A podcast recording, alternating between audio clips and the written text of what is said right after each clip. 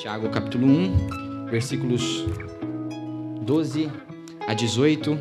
É um texto que vai ser projetado aqui. Eu vou ler ele na nova Almeida atualizada, você pode acompanhar na sua versão aí. Diz assim o texto sagrado: Bem-aventurado é aquele que suporta com perseverança a provação, porque depois de ter sido aprovado, receberá a coroa da vida, a qual o Senhor prometeu aos que o amam. Ninguém, ao ser tentado, diga: Sou tentado por Deus, porque Deus não pode ser tentado pelo mal, e Ele mesmo não tenta ninguém.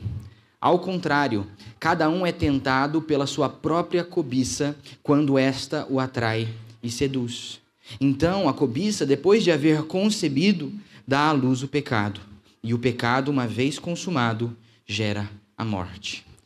Não se enganem, meus amados irmãos.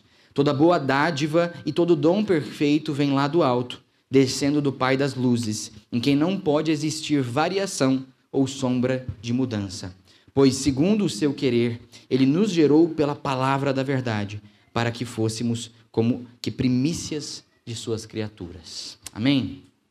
Quero te convidar a curvar sua cabeça mais uma vez para nós orarmos antes de entrarmos aqui nesse texto. Senhor nosso Deus, nosso Pai, nós queremos colocar em tuas mãos esse momento, ó Deus, colocar os nossos corações abertos na tua presença, para que a tua palavra ela possa edificar a nossa vida, para que a tua palavra ela possa nos lapidar cada dia mais, ó Deus. Que o Senhor nos abençoe pelo teu Santo Espírito nessa noite. Faça isso apesar de mim mesmo. Em nome de Jesus que nós oramos. Amém. Amém. Irmãos, todos nós, por muitas vezes, ouvimos coisas que a gente não gosta, né? Talvez hoje você já ouviu coisas que você não gostou de ter ouvido, né? Coisas que você acha que foram desnecessárias, comentários que assim, hum, não precisava, né? Hoje acaba sendo um dia até um pouco confuso, porque provavelmente você se reuniu aí com a sua família e ouviu coisas muito legais, né? Você deve ter aí de manhã, talvez, recebido mensagens tão bacanas, ter recebido um abraço tão gostoso, principalmente as mães, né? Mas talvez, nessas mesmas reuniões de família, a gente acaba reencontrando pessoas que a gente não vê sempre. E aí a gente ouve alguns comentários que a gente não gosta, né? Às vezes alguns palpites, às vezes algumas orientações, até bem colocadas. Só que a gente pode não gostar de ouvir certas coisas. Essa é uma realidade. E a carta de Tiago está repleta de verdades que nós não gostamos de ouvir. Né? Porque Tiago ele é muito prático.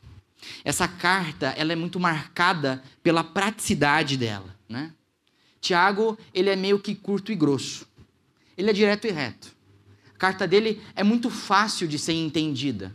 Se você está aqui hoje e você não tem muito costume de ler a Bíblia todos os dias, você nunca leu a Bíblia inteira, uma boa alternativa é você colocar um desafio para você que é ler a carta de Tiago, porque você vai conseguir compreender tranquilamente. Tiago é muito prático, né? E essa praticidade, por sua vez, ela pode ser às vezes um pouco áspera.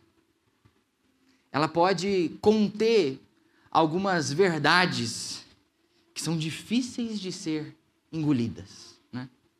Esse é um exemplo desse texto que nós lemos, dos versículos 12 a 18. Esse texto aqui, dos versos 12 a 18, a, a, possuem algumas verdades que são difíceis de engolir. Algumas verdades que, sabe, aquela coisa que desce meio seco assim? Estão aqui nesse texto. Eu queria organizar, para nós estudarmos essa noite, três verdades que estão aqui nesse texto que são muito difíceis de serem engolidas, mas que nós precisamos entender se nós queremos crescer na fé. Se nós queremos de fato a, a externalizar a nossa fé, como estamos vendo aqui nessa série, né? que nossa fé não seja somente uma fé verbalizada, mas uma fé externalizada, uma fé que pode ser vista na prática. Nós precisamos compreender até mesmo as verdades difíceis de serem engolidas. Né? Quais são as verdades que nós encontramos aqui nesse texto? Uma primeira verdade, muito difícil de engolir, é a verdade de que Deus nos prova. Deus, ele nos prova, e é difícil a gente engolir isso. Não é fácil compreender como que isso aqui funciona, não é fácil compreender por que, que ele faz certas coisas, por que, que ele nos prova, às vezes com tanta severidade, né? De maneira tão dura, muitas vezes. É difícil entender isso aqui. E essa é uma verdade que Tiago está falando. Aqui, Tiago, ele, como nos demais trechos da carta, ele estabelece uma correlação entre dois temas. Né? Aqui a gente está sempre trabalhando assim. Né? E a correlação que ele faz é entre a provação e a tentação. Tiago quer mostrar que existem sim semelhanças entre tentações e provações, mas também existem diferenças que precisam ser destacadas. Né? A gente consegue ver essas semelhanças, a correlação que existe entre provação e tentação no simples uh, fluxo de ideias. Quando a gente olha para os versículos 12 e 13. Né? No versículo 12, ele está falando sobre provações. Quando ele chega no 13, ele começa a falar de tentação. No 12, ele está dizendo, e na realidade, antes aqui em sua carta, ele também fala sobre provações, né? sobre como isso gera perseverança, como isso ah, é, é, nos aperfeiçoa na fé. Né? Ele diz no 12: Bem-aventurado aquele que suporta com perseverança a provação, porque depois de ter sido aprovado, receberá a coroa da vida, a qual o Senhor prometeu aos que o amam. No 13, ele começa a falar de tentação. Ele começa a falar: ninguém ao ser tentado, diga, sou tentado por Deus. Tiago quer mostrar que existe sim uma correlação entre essas duas ideias. Porém, aqui no próprio conteúdo, ele diferencia essas duas coisas. Né? Existem diferenças significativas entre provações e tentações que merecem ser destacadas. Quando a gente olha para a carta de Tiago, a gente percebe que provações é, é, tem muito mais a ver com o ambiente caótico. Um ambiente, ou seja, uma circunstância difícil, que pode sim nos desestabilizar e pode sim nos enfraquecer para estarmos mais suscetíveis a cair em tentação, né? a cair a, a, a, no pecado. Só que a provação em si ela não é má. A aprovação em si, ela não tem o objetivo de te fazer pecar. Não é esse o objetivo de uma aprovação. E essa é uma diferença importante que Tiago faz, diferente da tentação. A tentação é algo que vem de nós, que tem o objetivo de te fazer cair. A aprovação é diferente de uma tentação. Né? Mas até aqui, não está difícil de engolir, Otávio. Não está difícil de engolir. Tentação e provação são coisas diferentes e você engoliu isso numa boa, né? como se tivesse um copinho de água para ajudar. O que é difícil engolir é a origem das provações. Tiago dá a entender em sua carta que as provações elas vêm de Deus, diferente das tentações. E é engraçado que muitas vezes as provações podem ser mais difíceis do que tentações. Provações podem ser mais complicadas de se passar do que tentações. Né? E Tiago dá a entender que isso vem de Deus. Quando ele diz lá no versículo 13, ele deixa muito claro que tentações não vêm de Deus. Porque de Deus vem coisa boa. E é por isso que lá no versículo 17 ele diz que toda boa dádiva e todo dom perfeito vem lá do alto, descendo do Pai das luzes. Ele diz isso para deixar muito claro: de Deus não pode vir coisa má. Deus é a definição do que é bom. E tudo que Deus faz é bom. Por isso ele não pode ser tentado e a ninguém ele tenta. Né? Deus não faz essas coisas. Né?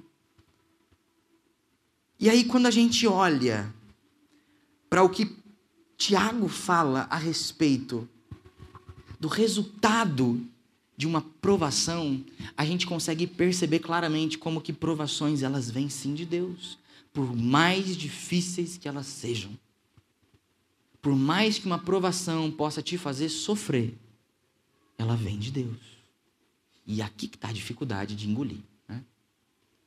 Porque mesmo que uma provação seja muito difícil, mesmo que seja algo extremamente complicado de se passar e cause um tremendo sofrimento na sua vida, o que, que ele fala para nós no versículo 12? Ele diz que quando nós fomos aprovados, depois de ter sido aprovado, receberá coroa da vida. Provação tem um resultado bom. Provação resulta em dádiva, e dádiva vem de Deus. Nós precisamos entender que, por mais que as provações sejam constituídas de circunstâncias negativas, temos que entender que elas têm sua origem no coração do Deus bondoso, que busca lapidar a nossa fé. Por mais que as circunstâncias que nos provam sejam tão negativas, sejam tão difíceis de serem passadas, né? Por mais seja uma coisa que cause tremendo sofrimento na sua vida, por mais seja algo que faz com que certos lugares para você sejam quase que insuportáveis, uma provação ela vem do nosso querido Deus bondoso. E ela busca lapidar a sua vida, lapidar a sua fé. E nós precisamos entender isso. Senão nós nunca vamos crescer. Nós nunca vamos conseguir externalizar a nossa fé. Nós nunca vamos conseguir ser edificados e fortalecidos na fé. Porque se nós não entendemos que as provações vêm de Deus, nós temos uma tendência de nos voltar contra Deus nos momentos de provação. E quando nós nos voltamos contra Deus, nós normalmente nos afastamos dele. E longe de Deus, aí nós somos tentados. E aí nós caímos. E aí a gente não é aprovado na provação, mas sim é reprovado. Né? Você não cresce, você anda para trás. Falando sobre provações, nós nunca podemos nos esquecer da história de Jó, né? Que homem provado. Quanta coisa muito ruim aconteceu com Jó. Talvez se nós escolhêssemos uma, uma das grandes catástrofes que aconteceram na vida dele, já sejam suficientes para para exemplificar as piores coisas que já aconteceram conosco, né? Porque nenhuma das coisas que aconteceram com Jó já aconteceram comigo. E talvez também não aconteceram com você. Né? Jó perdeu tudo, num piscar de olhos. Jó perdeu todas as coisas que ele tinha.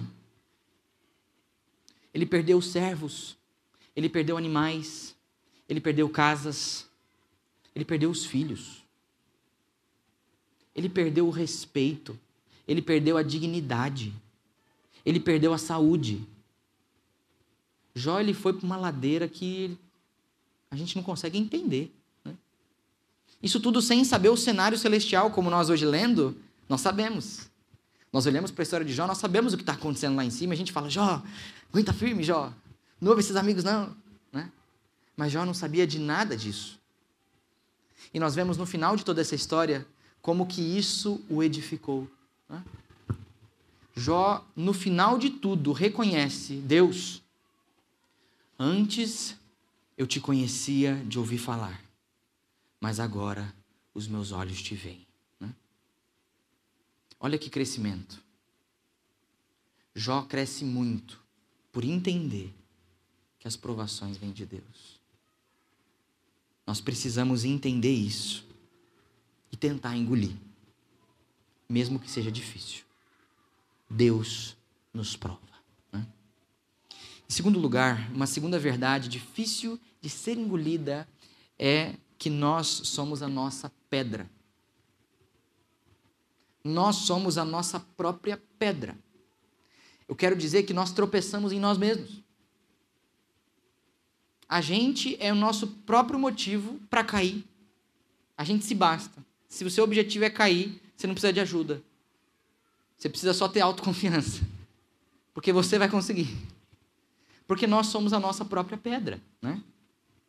Tiago deixa isso muito claro no versículo 13, quando ele quer dizer e diferenciar provações de tentação e dizer que tentações não vêm de Deus. Por quê? Porque tentações vêm de nós. Porque nós somos a nossa própria pedra. Né?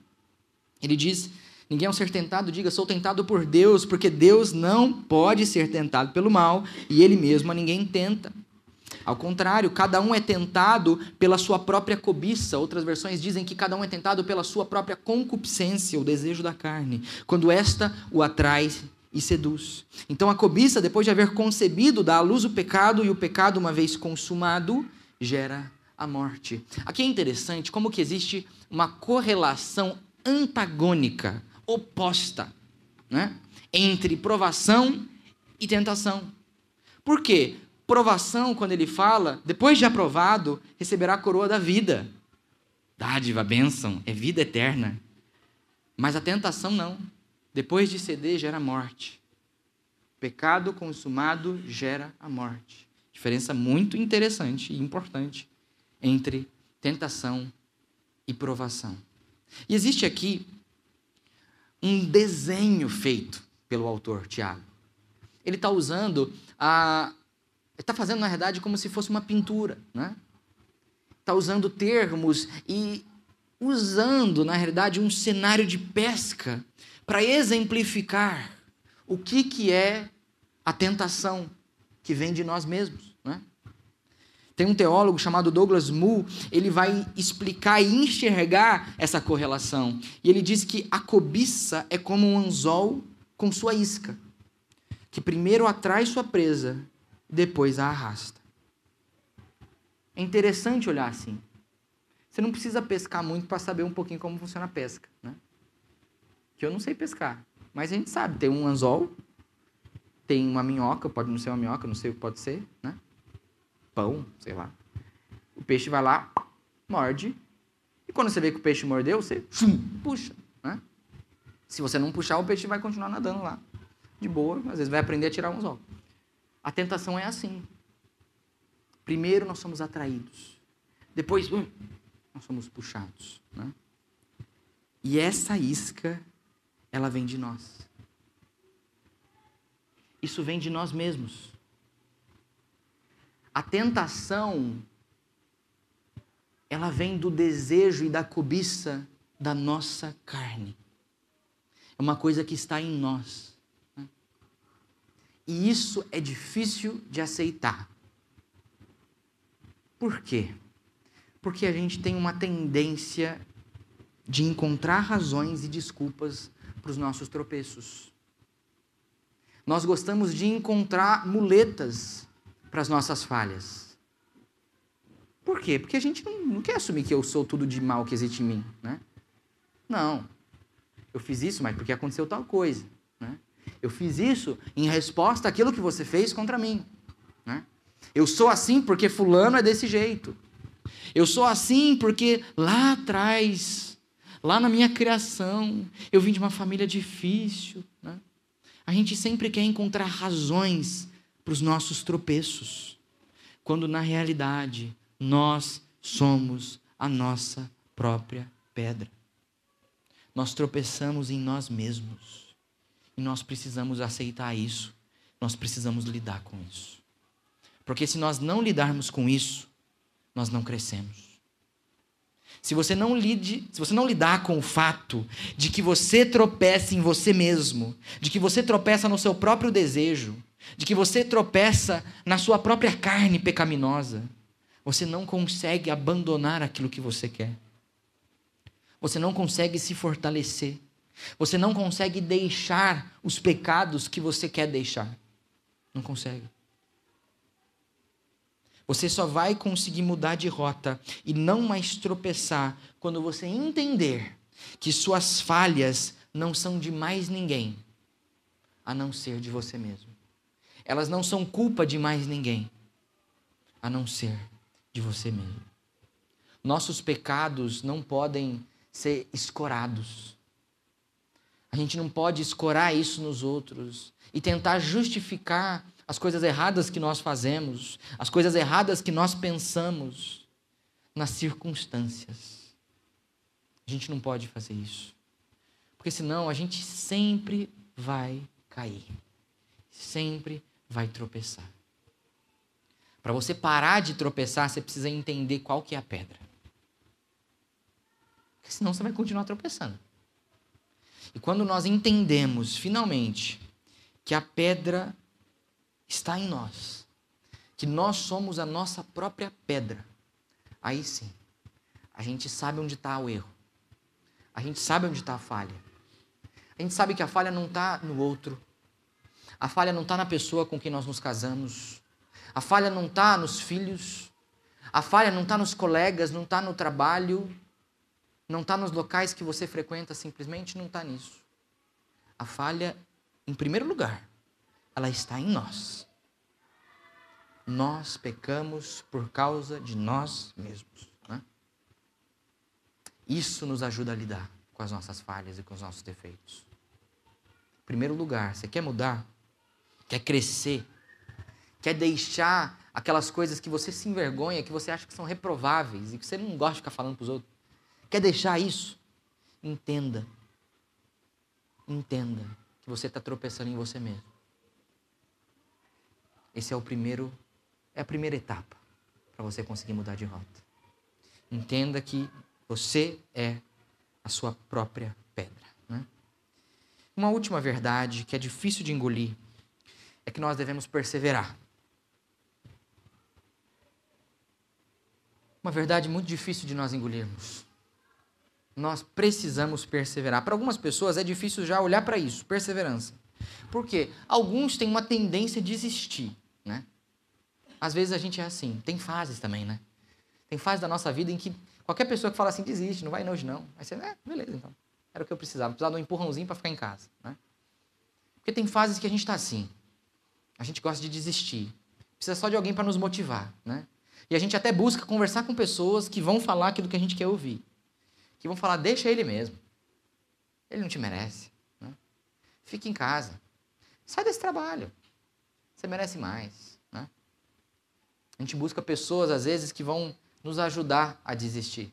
Porque perseverar é difícil. Né? Tiago, ele aqui dá um encorajamento, mas não dessa forma. O encorajamento dele é na direção da perseverança diante das provações. Tiago fala que você tem que perseverar. Né? Suporta, persevera. Não desiste, não. Fica firme. E ele chega a dizer que aquele que persevera, ele é feliz. Essa é uma motivação para a perseverança. Por isso que ele fala que bem-aventurado é aquele que suporta com perseverança a provação. Perceba que para Tiago, uma grande motivação que deve nos impulsionar à perseverança é o fato de que o perseverante, ele é feliz. Ele é bem-aventurado. Ele experimenta alegria, contentamento, né? E aqui está uma realidade muito difícil de engolir. Como que diante de provações, como que perseverar diante das provações e circunstâncias mais difíceis da vida pode resultar em alegria para nós. Não faz sentido. Você conseguiu, na sua última maior aprovação da tua vida, você conseguiu ficar alegre? Você conseguiu se alegrar quando você teve um ente querido que estava muito doente, prestes a morrer? Não é fácil.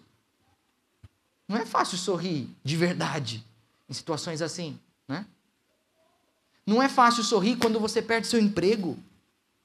Quando você não sabe o que você vai comer amanhã. Não é fácil. Não é fácil sorrir quando você está parado na estrada com o carro quebrado. Não é fácil fazer isso. Como se alegrar diante das provações? Como é que Tiago pode correlacionar uma provação com uma bem-aventurança? Como é que ele pode dizer que provações, circunstâncias, que o sofrimento pode gerar alegria? A resposta para isso está onde nós fixamos os nossos olhos diante das provações. Dependendo de onde os seus olhos estiverem firmados, você consegue enxergar alegria em meio à provação, por mais difícil que seja. Por mais dura que seja a provação, você consegue encontrar motivo para se alegrar. Se você olhar para o lugar certo. E o lugar certo é o que está no versículo 12. Depois de ter sido aprovado, receberá a coroa da vida, a qual o Senhor prometeu aos que o amam. Aquele que suporta com perseverança as dificuldades só pode experimentar alegria a partir das provações quando seus olhos estiverem firmados na eternidade. Não importa o tamanho da provação, não importa o tamanho da dor e do sofrimento e da privação, você pode encontrar alegria, paz, esperança, se você tiver com os olhos firmados na eternidade. Isso é difícil, mas é possível. Porque muitas vezes, quando nós estamos passando pelos momentos mais caóticos, pelos maiores furacões da nossa vida, a gente fica olhando demais para o presente, para o agora, para aquilo que falta hoje, e se esquece de olhar para a eternidade. É na eternidade, é com os olhos na coroa da vida que nós conseguimos olhar para uma provação e se alegrar. Quando nós firmarmos os nossos olhos na eternidade, quando nós fixarmos os nossos olhos na coroa de vida que nos aguarda depois da provação, e não só da provação que nós estamos vendo hoje, mas da provação que é essa vida, né? Porque essa vida é uma prova. Se nós olharmos para o que está depois disso, a gente consegue visualizar aquilo que traz esperança coroa de vida, a vida eterna, a eternidade com Deus. Aí não dá para não sorrir. Aí você consegue sorrir até num velório. Não faça isso, é falta de educação. Mas você consegue. Se os seus olhos estiverem firmados na eternidade, você consegue encontrar alegria em meio à provação você consegue ser uma pessoa bem-aventurada. Por quê? Porque você olha além do horizonte. Então, queria que você se lembrasse nessa noite que na vida existem verdades que são difíceis de serem engolidas. Da mesma forma como existem situações muito difíceis de serem vividas. Né? Existem problemas difíceis de serem passados. Existem fases difíceis de serem vividas também. Mas, se você quer chegar onde Deus sabe que você pode chegar, se você quer crescer com as situações, ser aperfeiçoado, ser lapidado por Deus, ter na sua vida transformações onde realmente importa e ser rico naquilo que verdadeiramente importa, nós precisamos entender essas verdades difíceis. Nós precisamos entender que Deus nos prova, quer a gente queira ou não. Nós precisamos entender que nós somos a nossa pedra. Nós somos a causa do nosso erro. E nós temos que lidar conosco se nós queremos superar isso. E nós precisamos e devemos perseverar. Porque quem persevera encontra alegria na eternidade. Amém?